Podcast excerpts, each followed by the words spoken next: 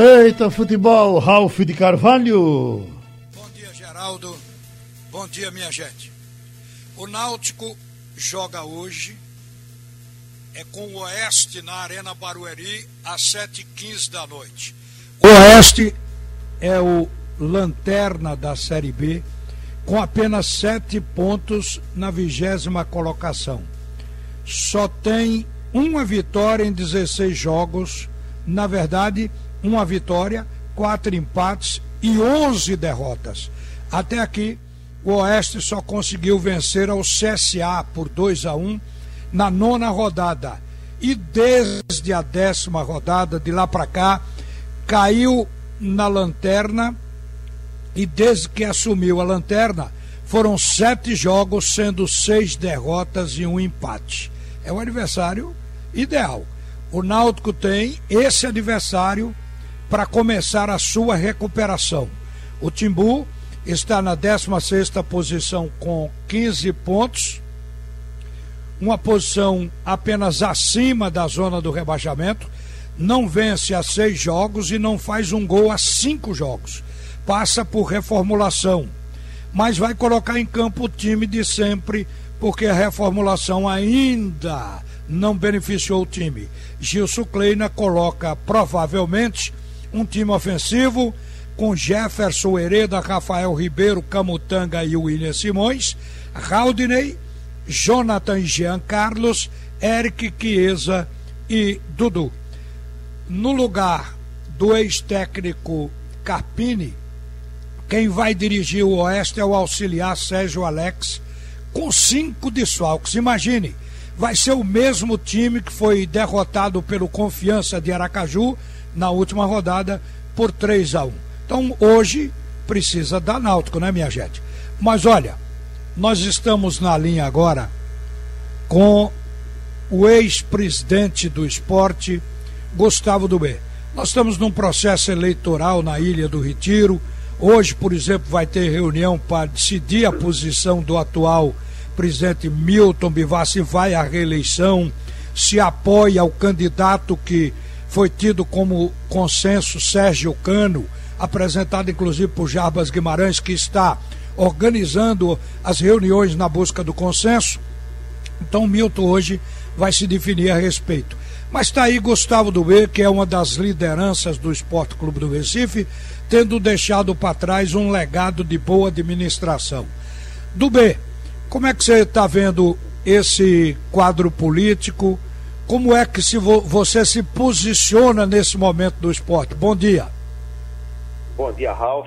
Bom dia ao ouvinte da Rádio Jornal, em especial a nossa grande torcida rubro-negra.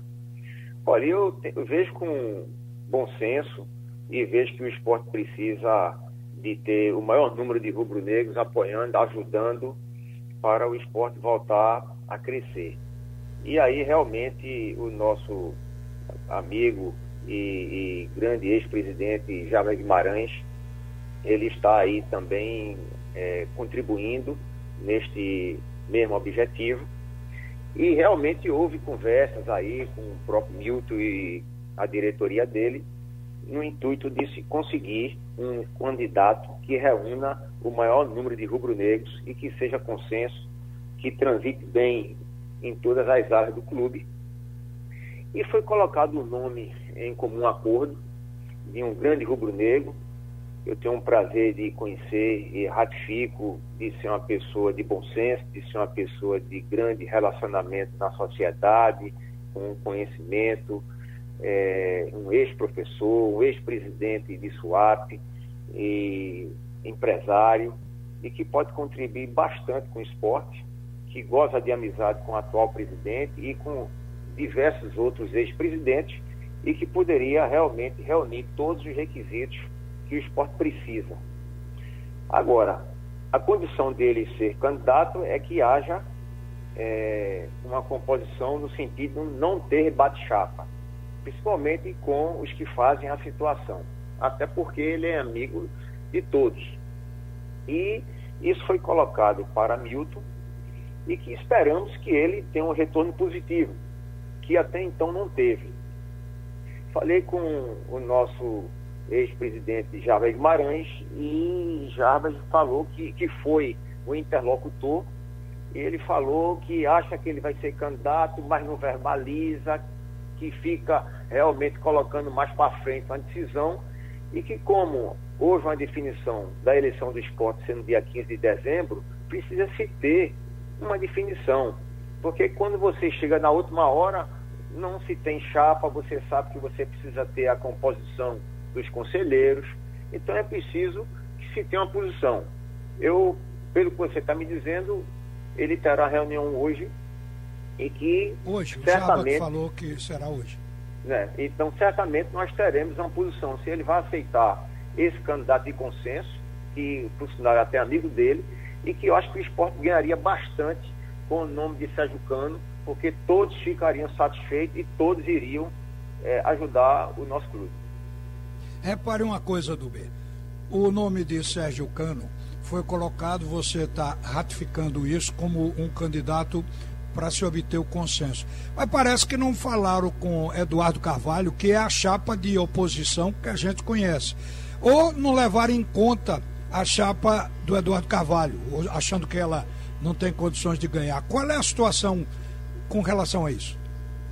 Olha, com relação a Eduardo, Eduardo conhece também Sérgio e com certeza ele no final ele já está postulando a candidatura dele é, eu acho que ele vai aderir também. Mas, caso não seja, o mais importante é que tenha adesão é a administração atual do clube, né? Porque normalmente quem conduz a sucessão do clube é o atual presidente, ele tem todo o direito de ter essa condição é, é de fazer a sucessão e seria o mais importante é dar o de acordo nessa proposta feita pelo nosso Javier Guimarães é o atual presidente. Ô Dubê, a propósito, seus amigos costumam dizer que você tem um sonho de fazer ainda, você chegou a pensar nisso no seu período de mandato e um pouco depois, apoiando outros presidentes, de construir a arena é, do esporte, um estádio ali e um complexo que irá beneficiar o clube no futuro. Você, com esse pensamento, com esse sonho, não colocou seu nome à disposição nessa eleição, por quê?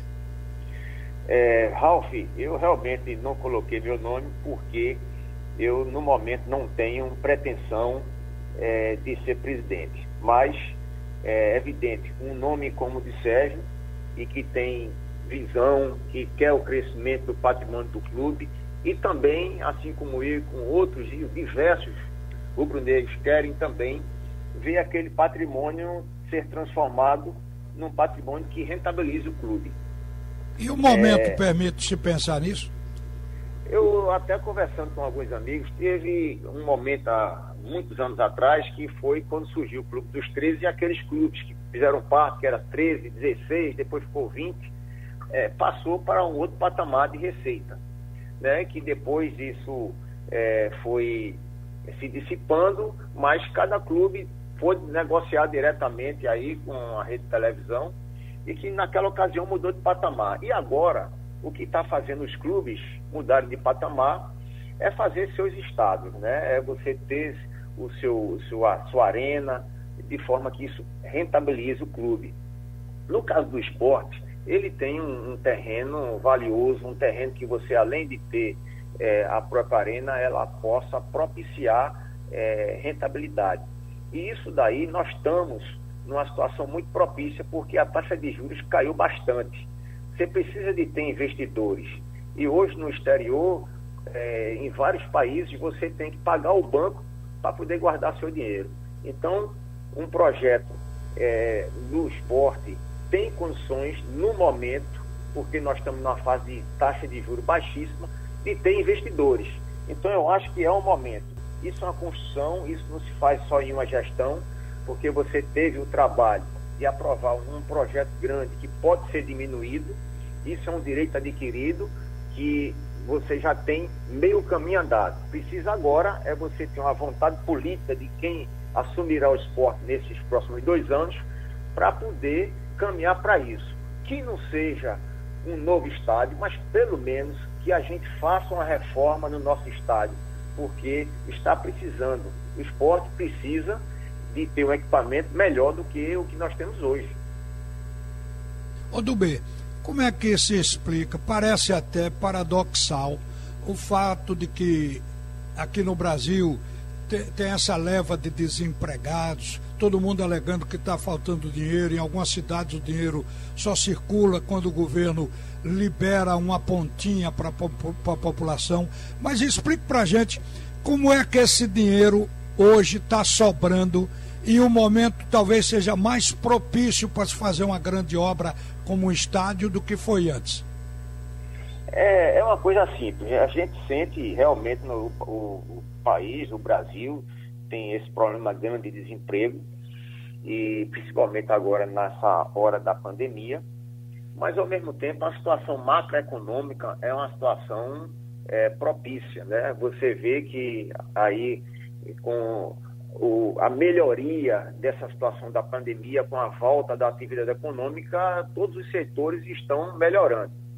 E o rentista, o que é o rentista? É aquele que tem um dinheiro que aplica, que vivia de renda com as taxas de juros altíssimas e que agora as taxas de juros estão diminuindo. Então ele se vê na necessidade de pegar seu dinheiro, que estava em renda fixa, aplicar em uma renda variável. E nessa renda variável, esses fundos captam esse dinheiro, precisa aplicar na economia produtiva para rentabilizar esses recursos. E aí se enquadra um projeto como esse do esporte e como tantos outros que estão aparecendo aí no mundo afora. Essa arena que a gente está voltando a falar nela como viável, como uma coisa que poderá de fato acontecer, seria na sua cabeça para quantos mil, quantos mil espectadores no estádio? Olha, nós temos um projeto hoje aprovado para 46 mil espectadores e com um projeto maior. Esse projeto tem que ser diminuído. Não dá para fazer, até para poder ter aquela questão de fechamento de conta, né? Então, acredito que seja em torno aí de 33 a 35 mil, até utilizando aquelas cadeiras removíveis. Mas eu acho que isso aí fecha bem a conta, diminui o investimento e você tem um estádio com essa capacidade, atende demais o esporte e não é só isso, não é só a capacidade, é você ter um estádio moderno, com estacionamento, é, é, com também lojas e com mall, que tenha uma rentabilidade extra. É isso aí que eu vejo para o esporte. Tra traduzir o mall aí para o ouvinte em shopping. É, um, Agora, pequeno, do B... um pequeno shopping, um shopping de bairro. Sim. Ô, ô, ô Dubê, e, e aos valores atuais, isso iria ficar em torno de quantos milhões? Olha, até a última vez que eu tinha visto, era em torno de 9 mil reais por assento. Então, se você for fazer uma conta rápida, é, você, você pegar, digamos, um estádio de 30 mil é, lugares, né? você teria um investimento total de 270 milhões de reais. Certo. Bom, agora eu lhe pergunto uma coisa mais do mortal e na realidade atual do rubro-negro. Que está lhe parecendo o futebol jogado pelo time do esporte? Você está com perspectiva de que o esporte permaneça que tem time para se manter na Série A, você que sempre foi vice-presidente de futebol, independente de ter sido presidente do clube. Que é que você, qual é a sua visão de momento? A minha visão é o seguinte, Ralf, que você tem que olhar para baixo e ver se tem clubes jogando futebol pior do que o nosso. E eu vejo que pelo menos tem quatro clubes que nós temos condições de ter uma posição na tabela melhor. Agora, é preciso voltar a jogar. Eu entendo que o esporte teve essa última atuação, não sei se foi por cansaço, é, mas foi a pior atuação durante todo o campeonato deste ano. Então precisa voltar a ter um futebol melhor para poder você ficar acima daqueles, outros, daqueles quatro clubes que eu vejo que são inferiores ao esporte. Tá certo, do bem. Já lhe explorei o suficiente aqui. Obrigado por atender a Rádio Jornal. E diga aí, se você tem alguma coisa a dizer a respeito do que você imagina para a próxima gestão do esporte. A próxima gestão tem que ser uma gestão que pense grande, que é, queira é, é, o aumento do patrimônio do esporte, não só num projeto de modernização ou fazer uma nova arena aqui para o no, no, no, a nossa Ilha do Retiro, mas também que continue, eu digo sempre que toda gestão tem que botar um tijolo no CT, tem que sempre melhorar, porque ali é a nossa fábrica de jogadores, né? E que una o máximo possível de rubro-negros, que traga é, investidores, patrocinadores, para o esporte não ficar dependente somente da receita da televisão. E, evidentemente, com o network necessário para poder você estar sempre é, nas melhores rodas e nos melhores momentos do clube. Tá certo, do bem. Obrigado. Um bom dia para você. Forte abraço, Raul. Olha, gente, o aniversário do esporte sábado vai ser o Atlético Mineiro. Ontem o Atlético perdeu de virada para o Bahia por 3 a 1. O Bahia surpreendeu após o primeiro tempo, que só deu o Atlético. O Atlético massacrou o Bahia no primeiro tempo, mas o Atlético perde muitos gols, joga para cima, mas perde gols demais. Então, no segundo tempo, o Bahia conseguiu virar e ganhou o jogo por 3 a 1. Se o Atlético tivesse ganho, hoje estaria em primeiro lugar liderando a Série A. Mas o Galo só jogou bem um tempo. Na era Sampaoli, esse foi o segundo tropeço do Atlético. O primeiro foi o empate com o Fluminense. E esse de hoje e o, e o empate custaram a liderança do Campeonato Brasileiro. Mas tem um jogo a menos. O Atlético tem um jogo a menos que o Inter e o Flamengo. Então ele pode chegar lá. Gilberto, muito conhecido nosso aqui, saiu do banco do Bahia para resolver o jogo. Fez dois gols. O gol do Galo foi de Savarino no primeiro tempo. Os do Bahia foram no segundo tempo. O empate foi com Daniel. E a vitória veio com dois gols de Gilberto, gols que decidiram o jogo. Ele foi o nome da partida.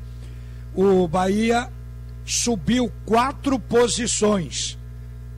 O Atlético Mineiro é o adversário do esporte do próximo sábado em Belo Horizonte às 21 horas no Mineirão.